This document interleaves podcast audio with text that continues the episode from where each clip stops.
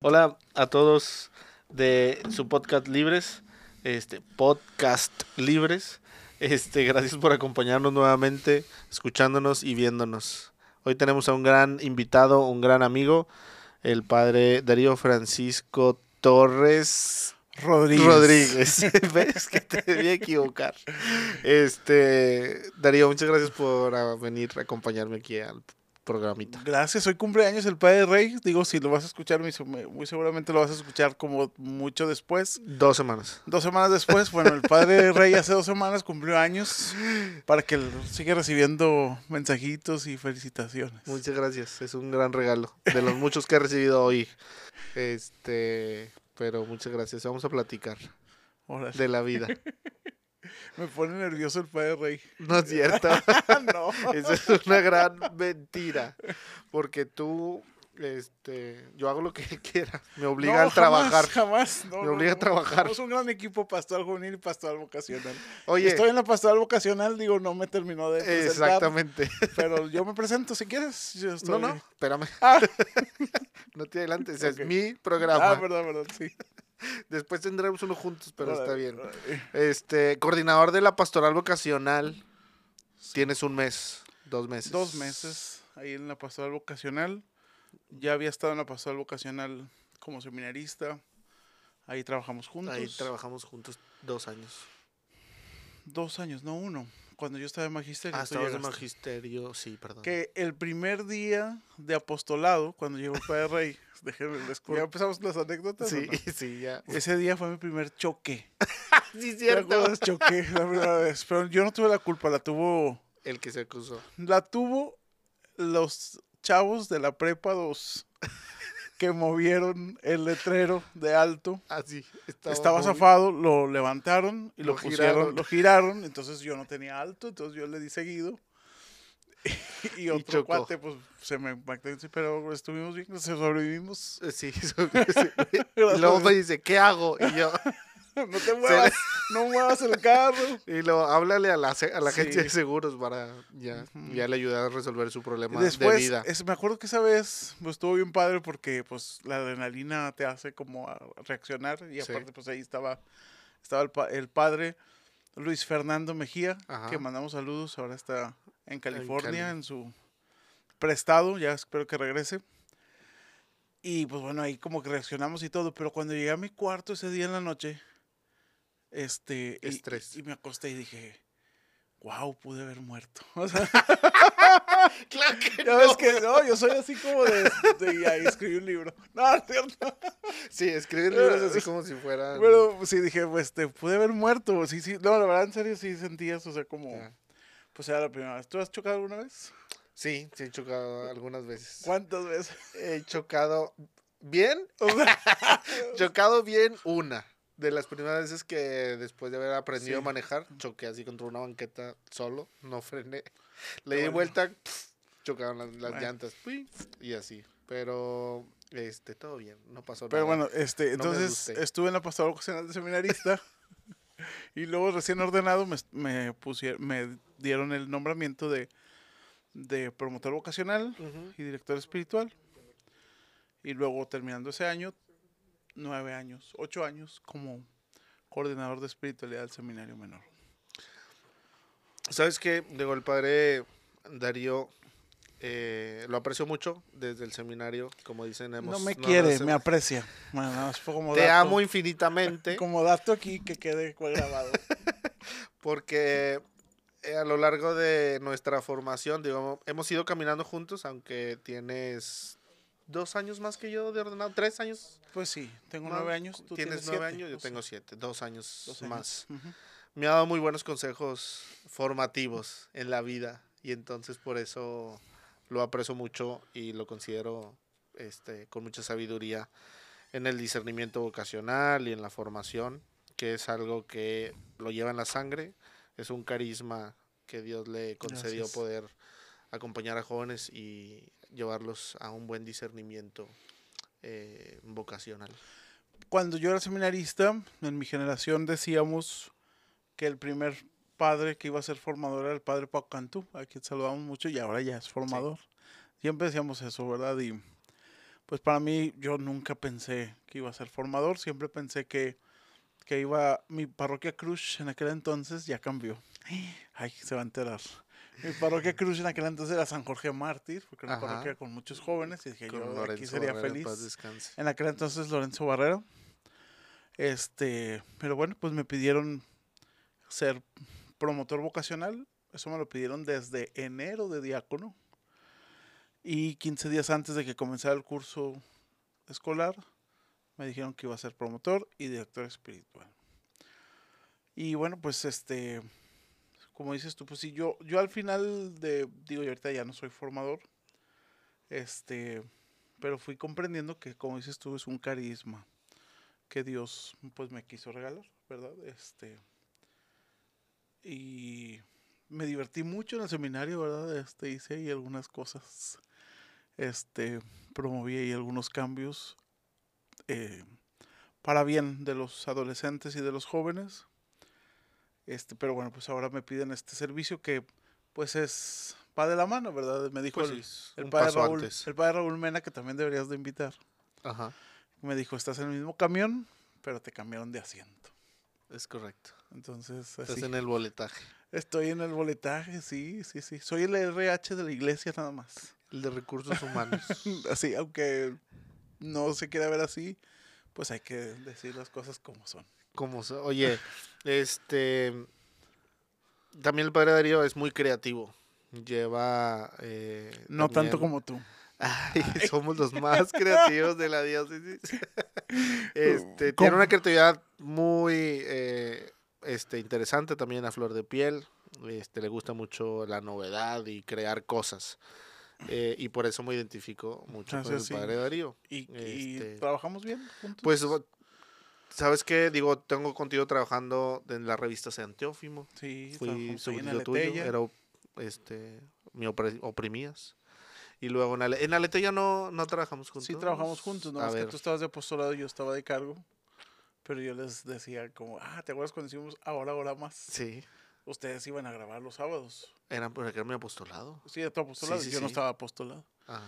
En aquel entonces. Ahora, Mons- Hora más. Sí, Monseñor Héctor Pérez me dijo, me invitó a Letella y yo le dije, sí le ayudo, pero de cargo no.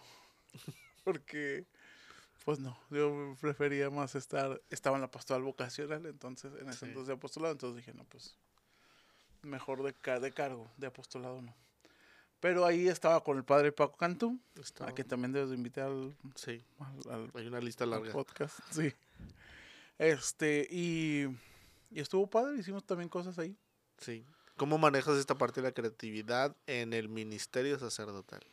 Mira, Porque yo- no solo se trata del Sí. diseñito y la pintura, que nos gusta mucho, pero en la cuestión pastoral también aplicas la creatividad. Pues yo creo que tú, tú lo dijiste bien, como a flor de piel, o sea, como, bueno, la creatividad creo que es un don del espíritu, entonces hay que escuchar al espíritu porque él es el que, porque me ha pasado, me imagino que a ti también, que de repente dices, ¿por qué se me ocurrió esto?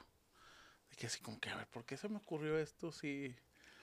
Y son cosas, por ejemplo, lo del Bockfest, que fuera así de toda la noche, fue terminando de bañar. Muchas buenas ideas a mí se me ocurren este, en la regadera. Saludos a Roberto Martínez, que también dice lo mismo, pero sí tiene razón. Este, y, y yo creo que eso, dejarte. También algo que me ha ayudado mucho en mi ministerio. Primero, pues que desde que era seminarista siempre fui como muy libre en ese sentido de hacer. Y como alguna vez me lo dijo Monseñor Carlos Santos, a quien también. A ese ya lo Ya invitaste lo invité. este mm, me decía como que las intuiciones que yo tenía eh, está así está bien sí grabando ¿verdad?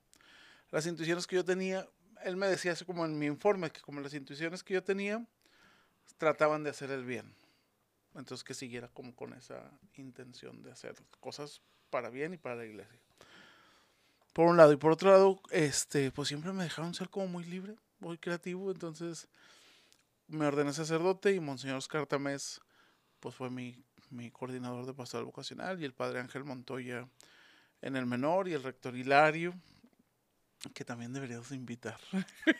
No, pues ya vas a poner mucha chamba aquí. te- ahí los que estén escuchando hagan la lista y mándensela al padre.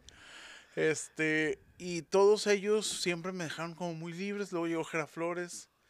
Y pues también él me conoce desde adolescente. Pues me, siempre como la libertad. Pero también yo como con esta intención de decir, bueno, quiero escuchar. Me dejo como escuchar y también pues es un don. O sea, también fluyen las ideas. Siempre estoy tratando como de ver cómo poder hacer las cosas. No como novedad solamente, como por cambiar sino porque bueno, por ejemplo, ahí nos hemos echado algunos rounds el padre Rey y yo. Jamás. Como con cosas del seminario, por ejemplo, que tú me decías, es que esto ya no debe de pasar y así, y yo no te decía que no, pero no decía que sí. porque creo que hay cosas que, que no se pueden cambiar tan fácilmente. O sea, que sí, a lo mejor, digo, nada es permanente, ¿verdad? Este, Solo el amor de Dios es permanente. solo el Evangelio. Solo el Evangelio y el amor de Dios. Pero lo demás, pues va fluyendo, ¿no? O sea, lo demás, lo demás puede ir cambiando puede, y tiene que como adaptarse a las circunstancias y la realidad de los jóvenes, de, de los agentes de pastoral. En, a mí, en mi caso, en estos nueve años de ordenado, como a la realidad de los seminaristas. ¿Y qué se necesita para eso? Escuchar a los seminaristas, ser sensible con ellos. Entonces yo creo que la creatividad implica como una sensibilidad de escuchar a Dios, escucharte a ti mismo y escuchar a los demás. ¿Alguna vez te has sentido como bloqueado pastoralmente? Mm. Este, es que era formador.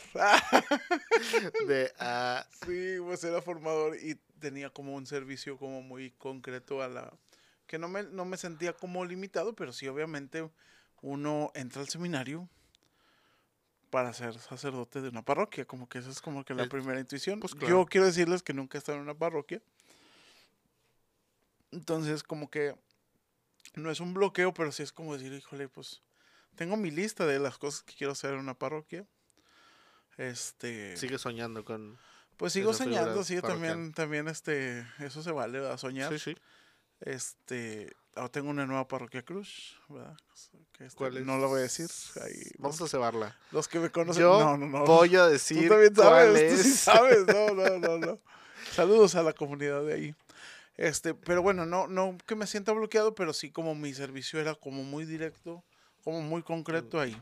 Obviamente que ahí, pues también, digo, ser encargado de la espiritualidad de los seminaristas, pues también había como mucha libertad y como cómo acompañar, cómo llevarlos.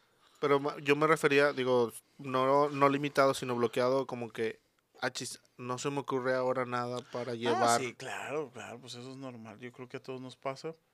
Sí, obviamente que también algo que me ayuda mucho es, yo creo que tú también lo haces, como, eh, pues ver otras cosas, ver otras ideas, ver otros sacerdotes. Yo en ese sentido no soy pues no soy como envidioso, así como que, ah, al contrario, me gusta mucho como reconocer los talentos de los demás. De los demás. Disfrutarlos, felicitarlos, ver, por ejemplo, al padre Borre que deberías de invitar, pues digo, todavía que te preste el lugar. Este, no lo has invitado, sí. No lo Saludos al padre Borre. estás invitado. Borre, no me corras, Borre, estás invitado aquí. O sea, todavía que te eh, preste el lugar. Ya te voy a invitar. Pero bueno, el, este, por ejemplo, yo a cada rato Sí. Pues trato de felicitarlo, me gustan mucho sus proyectos, sus ideas. ¿Por qué a mí no? Pues porque siempre te lo digo, pero te lo digo No, también te felicito. No, sí. Este. Es que él me, me consulta muchas cosas, yo no sé por qué. Este. Pero pues ahí, pues sí, soy muy honesto cuando somos, me. Somos muy honestos. Sí, sí, sí. A mí no me consulta, pero yo le mando mi información. Hace poquito me dijiste. Dijo, no me preguntaste, pero. Sí, y no te contesté. sí, me ignoraste, me dijiste, gracias. No, no es cierto, sí. No, sí, me contesté, sí, sí, platicamos. Este. ¿Hacia dónde va el camino de las vocaciones, de la pastoral vocacional? ¿Cómo podemos ver? Pues más, mira. Porque mucha gente dice ahorita que hay crisis vocacional y que necesitamos sacerdotes y hay que orar.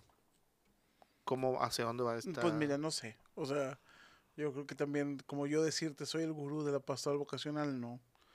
Pero yo lo que he tratado de hacer en estos dos meses, eso también creo que es una intuición del Espíritu Santo, es tratar primero de sumar esfuerzos yo, yo, abrí, yo quiero abrir la pastoral vocacional a que todos, todos puedan sentirse parte de la pastoral vocacional, porque pues se ha dicho muchas veces, y creo, lo creo yo también, que la pastoral vocacional es una pastoral transversal. Es decir, que la pastoral vocacional influye o eh, pues tiene como su acción pastoral en los niños, en los adolescentes, en los jóvenes, en las Familias, familias, incluso en el adulto mayor. Claro.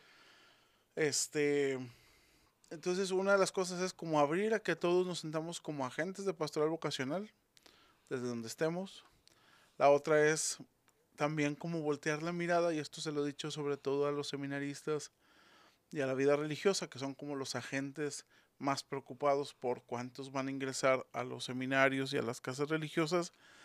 Preocupémonos más por los jóvenes, por los adolescentes y por los niños. Y esto lo digo con mucha sinceridad porque también, pues hace poquito acabo de terminar una maestría y la tesis de la maestría era sobre la pérdida de sentido de vida. Y pues eh, yo me sorprendí cuando hice como el estudio de campo, en donde el 40% de los adolescentes, el 40% de los adolescentes de Monterrey, no solo lo dice como mi estudio, sino otro que lo avala, tiene pocas ganas de vivir. Entonces, ahí en ese sentido, no se me hace evangélico querer meter gente al seminario si no estamos preocupados primero por, Por, ellos, claro, por la persona. por la persona. Entonces ahí yo he tratado como de voltear hacia así, o sea, como decir, a ver, vamos a preocuparnos por ellos, vamos a escuchar. Por eso cuando lo del Bokfest, yo le decía a los a las vidas consagradas, no hay stand. ¿Verdad? Es siéntate a rezar con el chavo, lado. siéntate a platicar con él, estate a un lado de él y que te vea normal y que Sí. te vea como alguien que puedes, que, que, que te puede ayudar, porque al final de cuentas estamos para ayudarlos. Entonces, esa es una intuición, ¿verdad? No sé si ese es el rumbo, pero bueno, por ahí yo he tratado. Y otro rumbo, pues es este, eh, que es un trabajo que ya el padre Beto, que también deberías invitar, ha eh, hecho, que es como la diversificación de los procesos vocacionales, ¿verdad? Que no es canasta revuelta de un adolescente haciendo un proceso con uno de 35. ¿Cuántos años tienes tú? 40 y- Bueno, imagínate un adolescente con uno de 40, pues qué miedo, ¿verdad? Entonces, no, más bien es los adolescentes haciendo su proceso con los adolescentes, los jóvenes con los jóvenes y los profesionistas con los profesionistas, que ahí fue la opinión que tú me Es diste, correcto. que después escucharé con mayor atención porque estaba ocupado en ese momento. Pero sí, o sea, como diversificar para poder ayudar. Y eh, pues también creo que eh, sumarnos como a la pastoral diocesana. eh, de tal manera que podamos, sí, como lograr esta transversalidad. Sí, lo que pasa es que, digo, ahorita que hablas de, de esto que es como lo, lo más reciente que estamos viviendo y aplicando, que son los procesos y la diversificación de, de las edades, es como algo muy natural, o sea, son los procesos naturales de vida donde eh, vas de un lugar a otro y de la primaria a la secundaria, pero también con las etapas eh, de vida. eh, humanamente o socialmente hablando, ¿verdad? También cambian los círculos sociales del adolescente y del joven y por lo tanto la respuesta vocacional también va cambiando según su etapa de vida, ¿verdad? O sea, no puede ser la misma respuesta del niño a el hermano mayor, que todos tenemos un llamado concreto y específico siempre, pero va actualizándose según Claro. tu, en tu etapa de vida.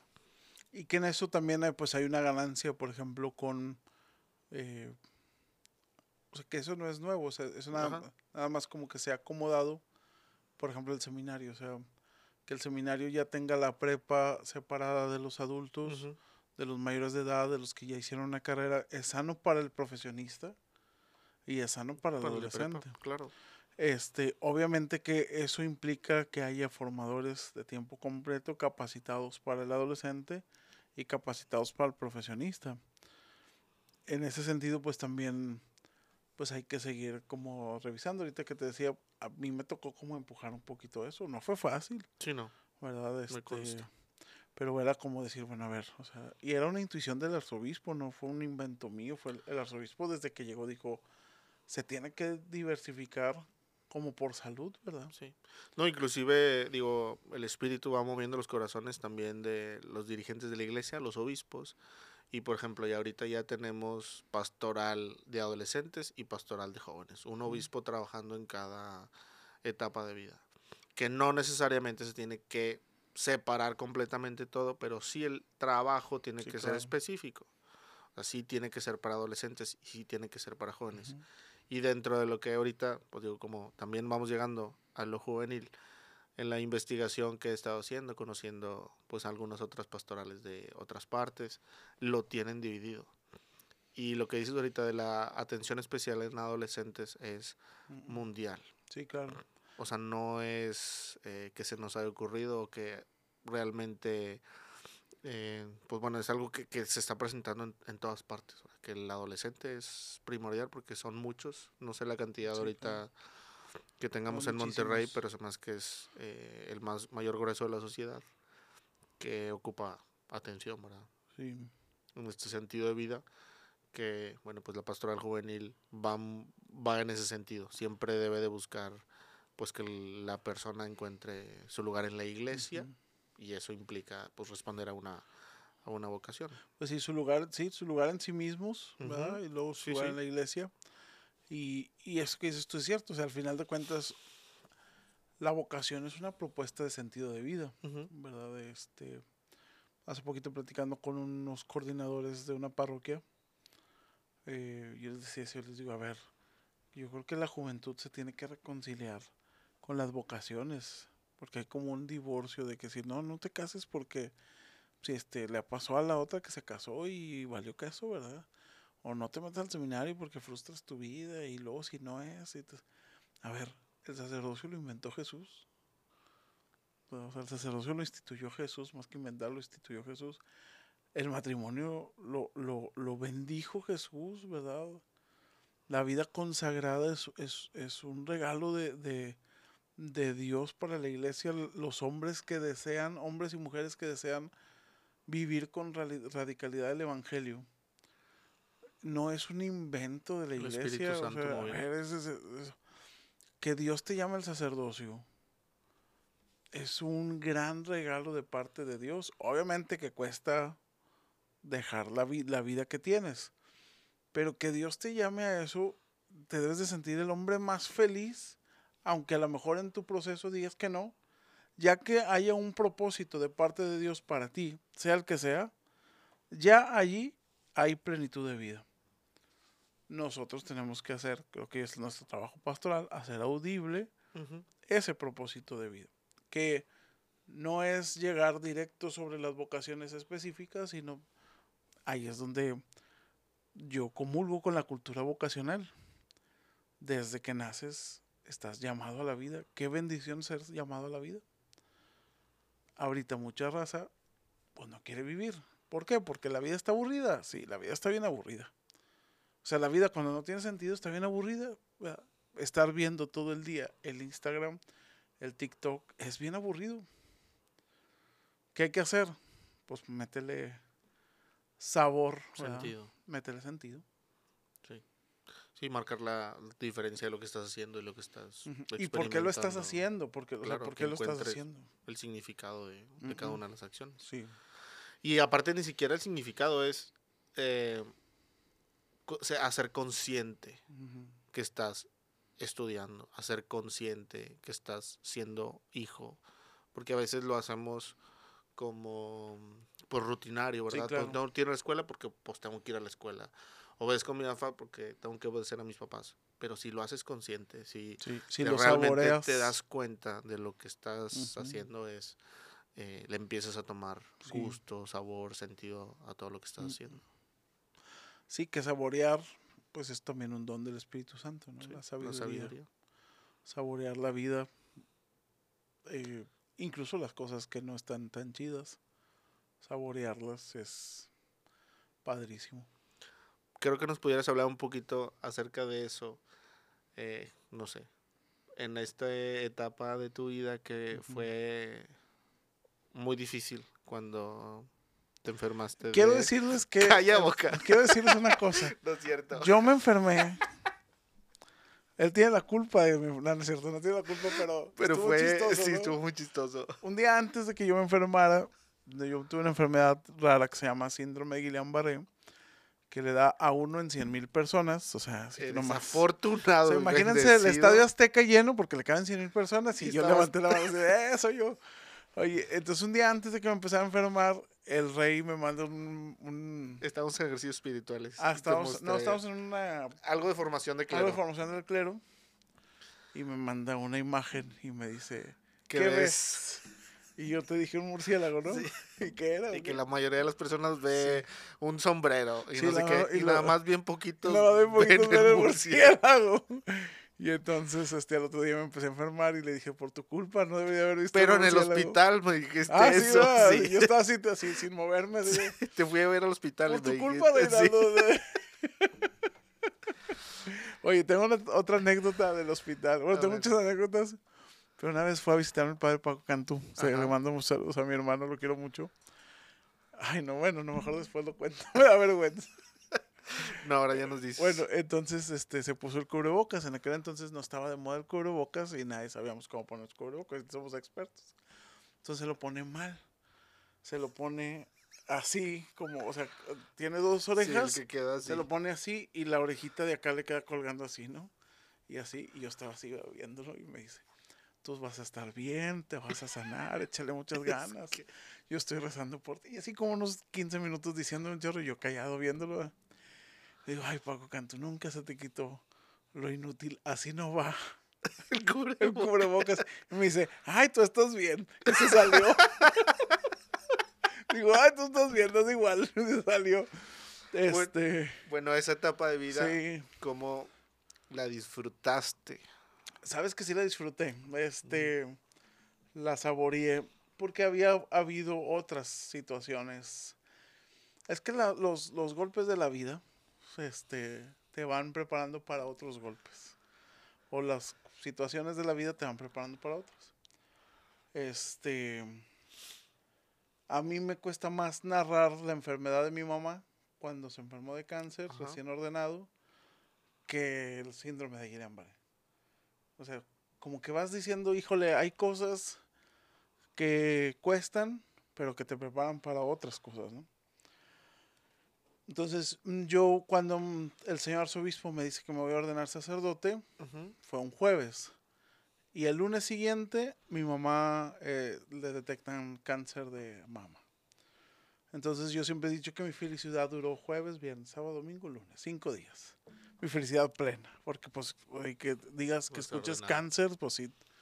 Entonces, este, pues eso fue, o sea, como también aprender, disfrutar, saborear y, y costó. Pero cuando llegó la enfermedad del síndrome de Guillain-Barré, pues llegó, tenía yo 33 años, este, tenía dos años y medio de ordenado sacerdote, y yo me acuerdo que ese día antes, cuando lo del murciélago, yo me acuerdo que íbamos subiendo el refugio de la comida hacia los cuartos, me, se me hace que venía contigo.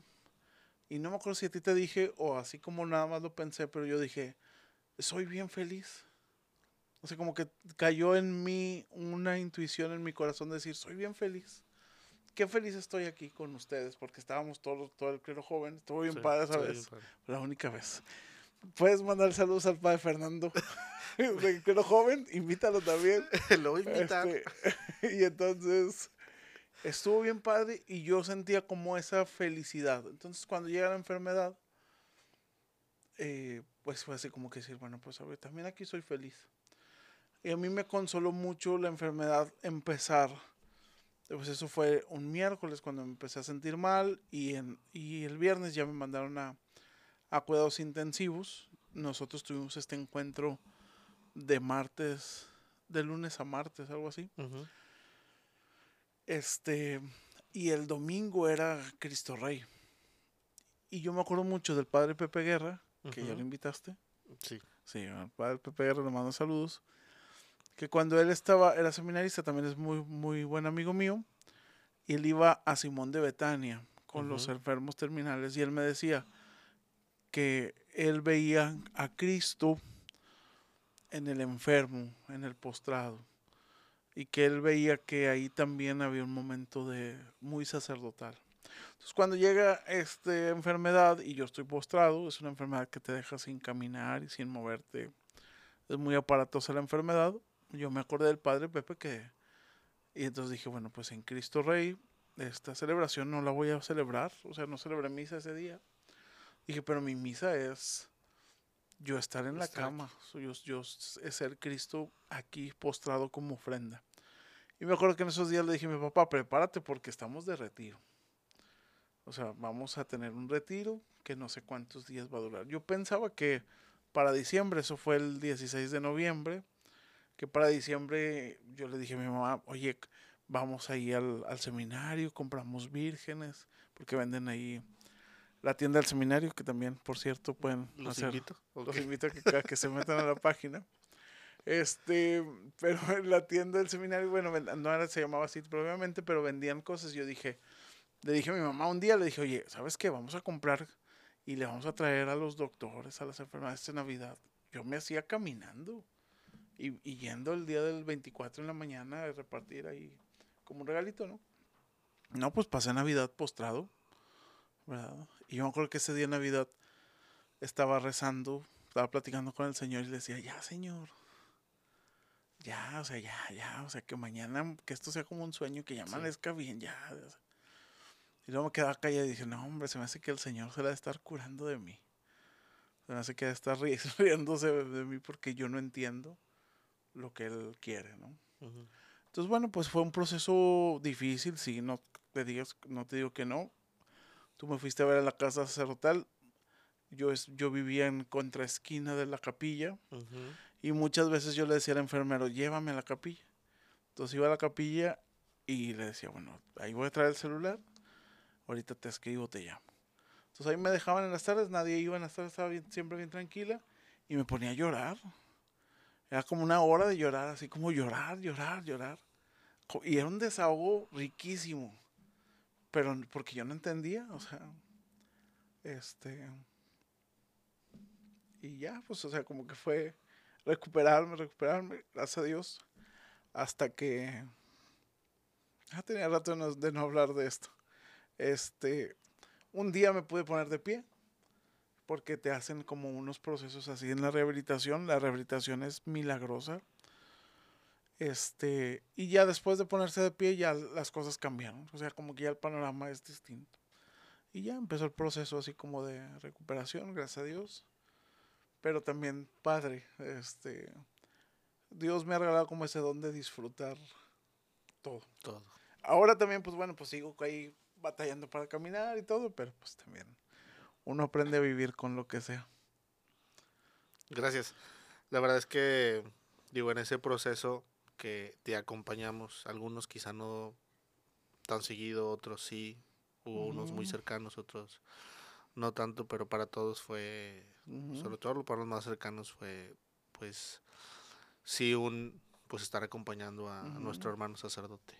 O sea, yo me acuerdo que digo, también me llega a mortificar mucho, sobre todo las primeras veces que, te vi. Era muy impactante hablar con contigo porque pues muy apenas hablabas y, y nos hacías reír. y nos hacías reír. ay, ay, ay. Este, nos hacías reír eh, y aún el, en el sufrimiento, ¿verdad? Y, y me causaba a mí mucho impacto que lograste pues transmitir a los seminaristas que estaban contigo porque seguías de formador ahí en el seminario e impactaste a, los que estaban ahí. Y yo, digo, no sé cuántos de esa generación sigan en el seminario, pero sé que pues fuiste un gran testimonio para ellos, Porque aún en el dolor les mostrabas a Cristo y al formador y al que estaba con ellos, aún en, en la dificultad y en eh, todo lo que se presentaba. De hecho, no sé cómo se llama el canto que, te escribieron, pero hay un cantito ahí que se llama Hasta la Cruz, que hizo uno de los que aquí participan en, en Hakuna Omar y un seminarista eh, Santiago. Sí, pues este, pues sí, o sea, yo, yo me acuerdo mucho que una de las cosas que más me costaron en la enfermedad fue como, y también me hizo como comprender mi, mi papel de formador, este, pues que ya no iba a estar ahí, o sea, porque pues de repente fue un viernes, me fui al hospital y no volví hasta julio, o sea, un día, un viernes 19, 18 de, de noviembre me fui al hospital y volví hasta el 8 de julio, este, del siguiente año, ¿no? O sea, como que, este, fui por cigarros y no volví, ¿verdad? el papá que fue El por papá que fue por cigarros y no volvió. Ya no regresó. Este, pero bueno, pues sí, como lo primero, y me acuerdo ahí que Monseñor Tamés me acompañó mucho en ese sentido de decirme, a ver, servicio siempre va a haber. Este, tu, sacerdocio, la pastoral, todo siempre, eso siempre va a haber. Primero, ahorita todo eso es tu salud. Pues sí, pero pues los procesos de los chavos, el acompañamiento, las entrevistas, ahí en eso yo siempre había sido, siempre fui, gracias a Dios, como muy celoso de eso, ¿verdad? O sea, de que tuvieran sus entrevistas, su acompañamiento, estaba al pendiente de ellos. Entonces, bueno, ya que pude salir, porque el, el primer bloque de mi enfermedad, el doctor no me dejó salir de la casa sacerdotal, tenía que estar en recuperación, en reposo. Y luego a partir de enero fui a la ordenación de Monseñor Tamés como obispo y lo, los visité en los ejercicios espirituales y ya empecé ahí como a, a hacer presencia, ¿verdad? Este, y Monseñor Juan Carlos Arc, que también debes invitar, este, él... Te estoy haciendo la lista, o sea, te estoy ayudando, gracias. ¿verdad? Gracias, dime gracias. le pones casting, Padre Darío Torres. Este, él me, me dio ahí tarea, me dio trabajo, ¿verdad? me dijo, a ver, pues ahorita que estás aquí tranqui, este, te, y acaba de salir la Ratio Fundamentalis, que es como la actualización para los seminarios, un documento. Léelo, estúdialo y, y empezamos a hacer un trabajo ahí de renovación del seminario. Y luego después en broma, Monseñor Arc me decía, ¿verdad? dice, ay, qué bueno que te enfermaste. Sí, ya no, porque pues tenía mucho tiempo para eso. Para ayudarte. Iba a ayudarle a él en ese sentido, pero pues sí me ayudó como terapia ocupacional, como estar ahí en ese trabajo, ¿no?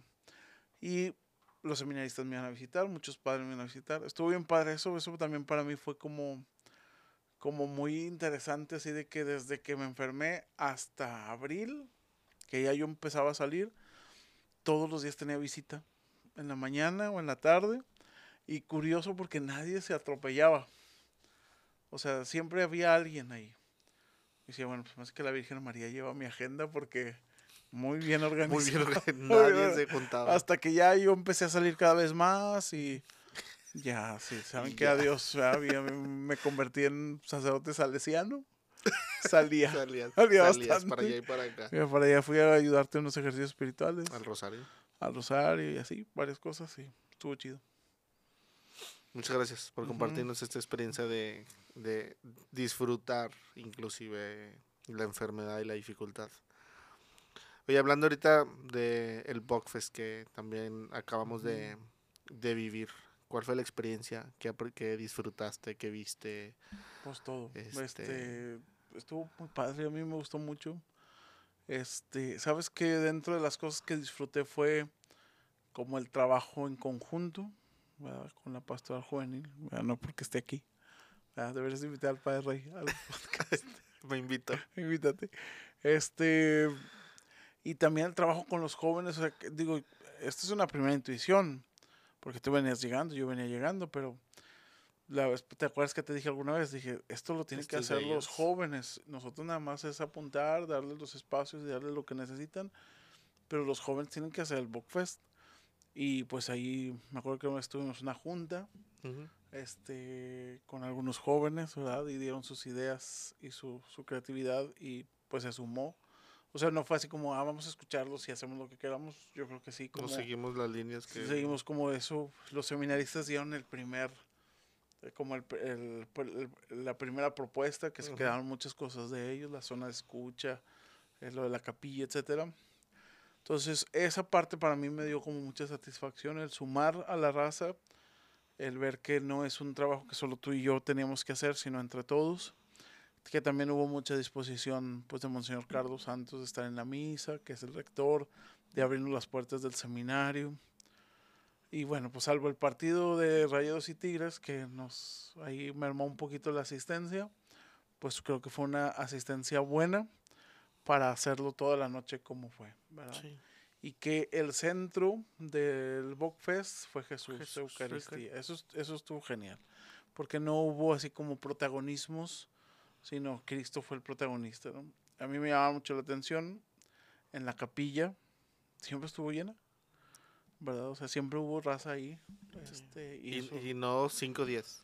No, no. no, no, estaba, no, estaban hasta atrás, sí, o sea, estaba llena y impresionante. este, eso estuvo bien padre y, y creo que pues eso algo tiene que hacer, ¿no? El, el- como esta intuición que también lo he dicho en algunas veces, hay que llevarlos a Jesús y Jesús les dirá por dónde, ¿verdad? Sí. Entonces por ahí estuvo, estuvo padre eso, me gustó mucho y, y como me siento como con, como con impulsado como para, bueno, ¿cómo lo vamos a hacer el próximo año? Ya por lo pronto separé ahí toda la casa de la iglesia, ya no va a haber encuentro de novios ese día, saludos a los de encuentros de novios. Que nos pero- ayudaron. Pero este, no, nada más van a ir a escuchar. Este, pero ya tenemos todo el lugar. ¿verdad? Nada más hay que Sí. revisar los tigres y los rayados, pero bueno, eso ya. Les cancelamos les el can- evento. no, no, pues revisamos. No, la verdad es que también a mí me gustó mucho ese trabajo en conjunto que pudimos realizar, aunque digo, he de reconocer que pues, el seminario y el BOC ah, hicieron un poquito más, y juvenil, digo, aunque estuvimos presentes y demás, pero digo, el futuro creo que de las actividades debe ser eso, el trabajo Ujú. de iglesia, donde podamos convivir unos con otros, ¿verdad? También me impactó muchísimo la respuesta a las congregaciones religiosas Sí. que estuvieron también toda la noche. O sea, algunas hermanas que un poquillo más grandecillas, ahí Ujú. estuvieron. O sea, no, no le rajaron, no se rajaron en la noche. Y adultos, matrimonios. Sí, estuvo, Estuvo muy padre. muy padre la, la fiesta. También quiero destacar algo que, pues que a mí me, me llama la atención y son esas como cosas que creo que, que se pueden modificar o cambiar, que es la participación de los seminaristas. Ellos hicieron mucho, o sea, ellos llevaron la coordinación Sí. de la raza, etcétera. Y yo me acuerdo que ese día en la mañana tuvimos una junta y les dije, bueno, a ver, ustedes coordinan, ustedes resuelven. A mí ni me hablen, yo voy a disfrutar, yo ya organicé, ustedes lo Yo, tienen que yo resolver. ya tuve la idea. Yo ya tuve la idea, ustedes lo van a resolver. Pero tenía una intención que era, claro. yo he escuchado muchas veces que se dice, es que él no sabe el seminarista. Es que el seminarista le tienes que decir, déjalo hacer No, déjalo que él asuma una responsabilidad y pues ahí está la respuesta. claro. Y me acuerdo que les dije, si no se resuelve, si tú no lo puedes resolver, tú resuélvelo, trata de resolverlo. Si no se puede, le dices a Sergio y a Eric, que eran los coordinadores, unos seminaristas. Son los de magisterio. Si ajá. ellos no pueden, le dices a los asesores, al padre Víctor, el padre Beto, la hermana Claudia. Y si ya está muy complicado el asunto, bueno, ya me dices a mí. Y me dice Eric, me dice, pues sí, o sea, me dejó todo el trabajo a mí. Estaban escribiendo y escribiendo. No, bueno, pues tú eres aquí la cabeza de ellos, ¿verdad? Pero sí, yo quiero des- destacar eso y, y como confiar, ¿verdad? Porque son los futuros sacerdotes. Si no confiamos desde ahorita, no van a sentirse en confianza cuando sean curas. Van a estar esperando que todos les digan. Conmigo confiaron y contigo confiaron cuando eran seminaristas, los formadores, y Sí. eso ayudó mucho. Sí, sí. Y lo, y lo mismo sucede con los jóvenes en las comunidades, eh, Sí, en las confiar en parroquias. ellos. que tienen que confiar los, los párrocos en ellos. Porque ahorita está mucho, eh, no, es que el joven me hace ruido, el joven me hace, me ensucia, este, y están ahí como limitados. Y lo, es que los jóvenes no se acercan a la iglesia, pues no se van a acercar sí. porque no les tienen la confianza para Ujú, darles el espacio, este, que su creatividad se, Claro. eh, la pongan a- a- al servicio de, de todos, ¿verdad? Entonces va esa parte de barrera, de romperla entre los adultos y los jóvenes. Y ahí también es un trabajo de todos, o sea, es trabajo Claro. de nosotros confiar como pastores, como adultos, como párrocos, como formadores, como lo que sea. Y también es joven, ponte a modo, ¿verdad? O sea, Claro. a ver, yo le dije a los seminaristas, al final hay que recogerte, es que me dijiste de las sillas. ¿Y por qué hay que mover las sillas? Digo, porque las sillas me las dejaron aquí, aquí las tenemos que dejar como un diálogo con el seminario, decir, tú me lo prestaste, yo te lo dejo Ajá. igual o mejor. Entonces, acá, un, un joven que, que trae una intuición, aquí saludo a los jóvenes, un joven que trae una intención de hacer algo, hazlo bien, pero hazlo bien, o sea, no lo hagas así como, ah, sí, y luego ya que a ver quién más ¿Quién más recoge la basura. Pues Sí. tú también recoge la basura, o sea, Sí. eso, eso, eso creo que hace que, que el, el párroco confía en el joven que es responsable, Claro. ¿verdad? Hay, hay una figura que don Rogelio utilizó en el Cerro del Cubilete el año pasado. Que el evangelio, no me acuerdo si ese día fue ese evangelio o utilizó la imagen de Juan corriendo hacia el sepulcro y que es el primero que llega Y Pedro atrás. y se espera para entrar. Digo, se espera para que entre Pedro primero. Y es lo que le decía a los jóvenes, ustedes lleguen, o sea, hagan lo que tengan que hacer, pero espérenos a nosotros en esa energía que ustedes tienen para acompañarlos en el proceso Claro. de, de entrar. Y sí, ¿verdad? O sea, pues el joven tiene que estar, ser el primero para servir, pero con la compañía de el adulto, del sacerdote, de todos los demás. Entonces, pues es el trabajo que la iglesia necesita, ¿verdad? Que donde todos podamos participar y donde todos quepamos. Fíjate que cuando eh, eh, presenté lo de la tesis del acompañamiento, uno de los sinodales era un maestro doctor en pastoral de la Universidad Pontificia de México y me hizo un comentario que a mí me llamó la atención. Al final igual no le contesté porque me hacía una, me hacía una pregunta pastoral y mi tesis era antropológica. Pero él decía, este acompañamiento se ve como muy de adultos a, a- a adolescentes.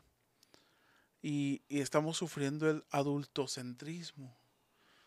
Y yo decía, a ver, espérate, o sea, digo, no, no le contesté porque dije, pues, pues yo no soy experto, él es el experto, a lo mejor hay que escucharlo, a lo mejor tiene una cierta intuición correcta, pero después yo decía, no, no se trata de que el adulto le haga la chamba al joven, sino que el adulto acompañe al joven porque el adulto es una referencia para el joven para lo que quiere hacer. También nosotros tenemos que ponernos a la altura.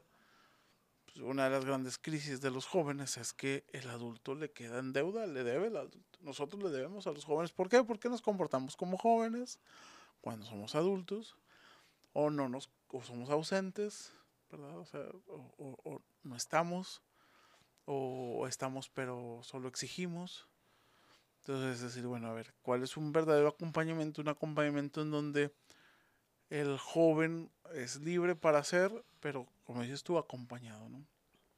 Y creo que una de las pruebas de eso, pues es, por ejemplo, este proyecto que empezamos hace cinco años en el seminario de Misión Pro. Los mismos seminaristas adolescentes son los que hacen el apostolado.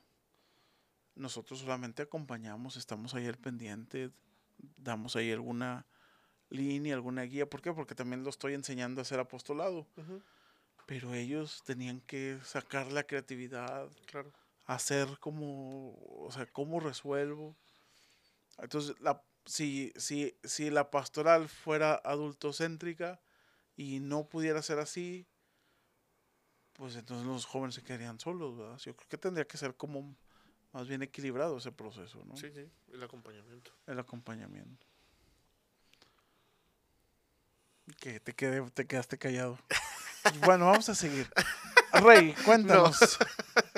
Este, te iba a decir, en ese, eh, ahorita hay muchos movimientos juveniles que pues están moviendo aquí a Monterrey y son así como muy particulares Sí. en su manera de Saludos a los de Hakuna. Ah, damos una- un fuerte abrazo a nuestros amigos de Hakuna que este, hace poquito estuve, me invitaron a una misa y a una hora santa que se llama God, God Break. Break. Ah, sí, estuve ahí en, en- con ellos y, y les, les dije al final de la misa que, pues, y se los digo de corazón que estaba gratamente sorprendido, eh, tanto en la hora santa que vinimos un lunes antes, y luego en el Fest que estuvieron ahí al pie del cañón, y luego ahora con el, digo, tengo poquito, no los conozco mucho, les decía que conocía los cantos pues, desde hace como un año, dos años, aunque hay uno que se llama En tu presencia, si no me equivoco, o algo así, que, este, al estar en tu presencia, se me hace que es de los Mm, primeros, de los ajá. más viejitos, ese lo cantábamos cuando éramos seminaristas, para exponer el Santísimo. Pedrito Castillo, que también tendrás que invitar. Él lo cantaba, o sea, lo cantamos todos así como a coro, bien padre. Entonces sí, pues hay como intuiciones del Espíritu Santo. Está, el Espíritu Santo está soplando. Yo pienso que el Espíritu Santo ahorita está moviéndose y no solamente el Espíritu Santo, los hombres lo estamos escuchando.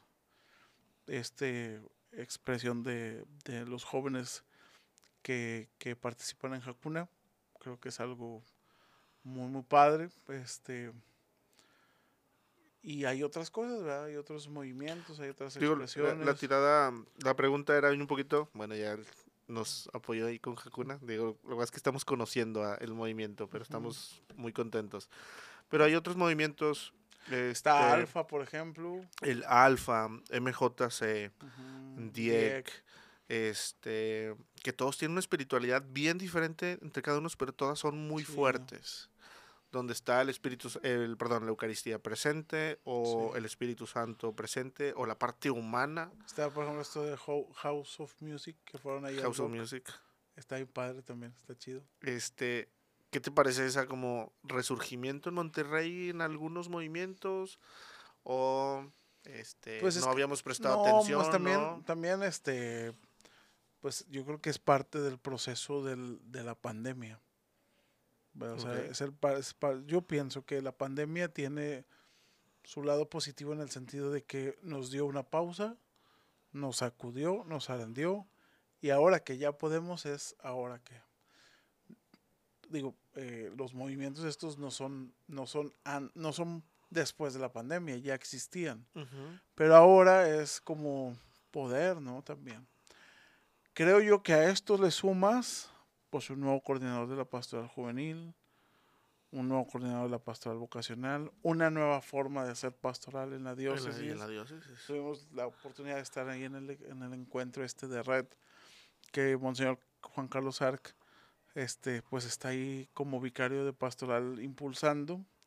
Y no es que las cosas anteriores o los padres que estaban encargados anteriores mm, eh, no lo hayan hecho bien, respondieron en su momento. Claro pero ahora hay otra respuesta. Y esto lo digo también, por ejemplo, yo que estaba como encargado de espiritualidad del seminario menor, ahora está otro padre, el padre Fabián, que también deberías de invitar.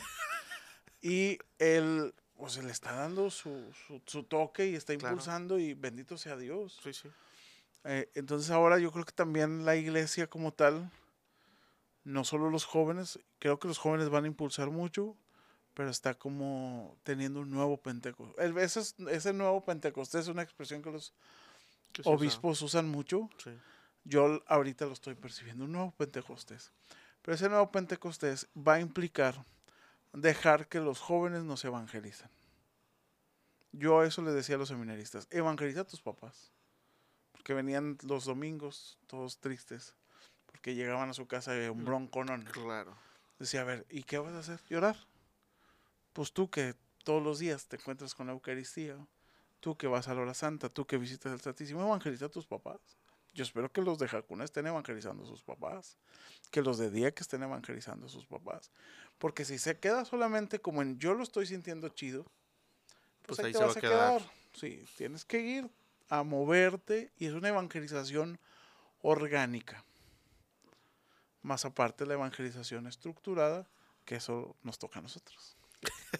Ah, no, a mí me dijeron que fuera a divertir con los jóvenes. sí. Y ahí está. ¿Te que ese era nuestro lema cuando éramos seminaristas? No sabemos cuántos van a entrar al seminario, pero a cómo nos divertimos. Sí. la verdad es que siempre ha sido, eh, nos emociona mucho eh, trabajar en la pastoral y nos llena mucha de alegría. Te iba a decir que qué mensaje, este, como para ir concluyendo el podcast, qué mensaje tendrías para, para los jóvenes, ¿verdad? Aparte de este mensajito tan concreto que es pues evangelizar a, sus a sus familias, ¿verdad? Pues que estamos para servirles, que eh, nos tengan confianza, ¿verdad? Eh, que queremos hacer las cosas bien y que pues vamos a sumarnos, ¿verdad? O sea, este, yo les decía a los muchachos de Hakuna ahí en el Break les dije, nueve años fui esclavo de los seminaristas, ahora soy esclavo de los jóvenes. Y creo que también te toca a ti eso. Claro. Este, ¿qué significa ser esclavo de los seminaristas? Pues mi corazón estaba ahí. Ujú. Yo, ¿te acuerdas que una vez te dije, yo no sé qué, qué es una junta de presbiterio? Bueno, junta de presbiterio sí, sí iba, sí iba. Algunas veces no, pero sí iba. Este, una junta de canato, una junta de zona. Pues La porque eso no, eso no me toca a mí, me toca estar aquí y claro. escuchar al muchacho, al seminarista, su crisis, su situación. Y poner ahí todo mi Ahora, pues mi trabajo es estar eh, con los jóvenes desde una posibilidad de acompañarte en la búsqueda de tu sentido de vida, ¿verdad? Haciendo sinergia con la pastoral juvenil. Es correcto. ¿verdad? Te agradezco mucho esas palabras de confianza, que nos tomen confianza. Sabemos que pues nos hemos equivocado en el camino, que a veces el testimonio pues se queda corto, pero creo que, que podemos, o sea, pueden, pueden volver a confiar en nosotros, que pueden acercarse inclusive al padre que a lo mejor les ha dado una mala cara o algo, o sea, que no se detengan. Mm, O sea, creo que esa confianza este, es muy importante para, para que ellos quieren hacer crecer la iglesia, pues confía, ¿verdad? O sea, confía en que quien está al frente te va, te va a acompañar, te va este, a dar luz, o a lo mejor te va a detener, pero buscarás la herramienta para poder mostrarle de una mejor manera la propuesta. Entonces, pues sí, la confianza en, en quien está frente a nosotros es, es como muy importante. Muchas gracias, Darío, Mm. por este podcast. Gracias, ya te lo debía de hace Eh, mucho. Mucho. Eres de los, eras de los primeros en la lista. Sí, Que ya me agregaste un chorro, pero eras de los primeros en la lista que nunca podías. Sí, de nunca nada. podías. De nada. Gracias por, por, el por, ser- casting. por el casting. Este, gracias por ser mi amigo y por estar aquí. Un saludo para todos y estamos ahí en la pastoral vocacional. Eh, mándenos un correo a centrovocacional arroba iglesiamonterrey.com o ahí en las redes sociales búsquenos como Centro Vocacional de Monterrey y ahí estamos. ¿verdad? También ahí estoy en el Instagram porque Centro este, Boca MTY. Instagram. Ya en Instagram Centro Voc- MTY o Facebook Padre Darío Torres también por si quieren un mensaje directo y p- poderles ayudar estamos a la hora. Muchas gracias. Ánimo. Bendiciones para todos.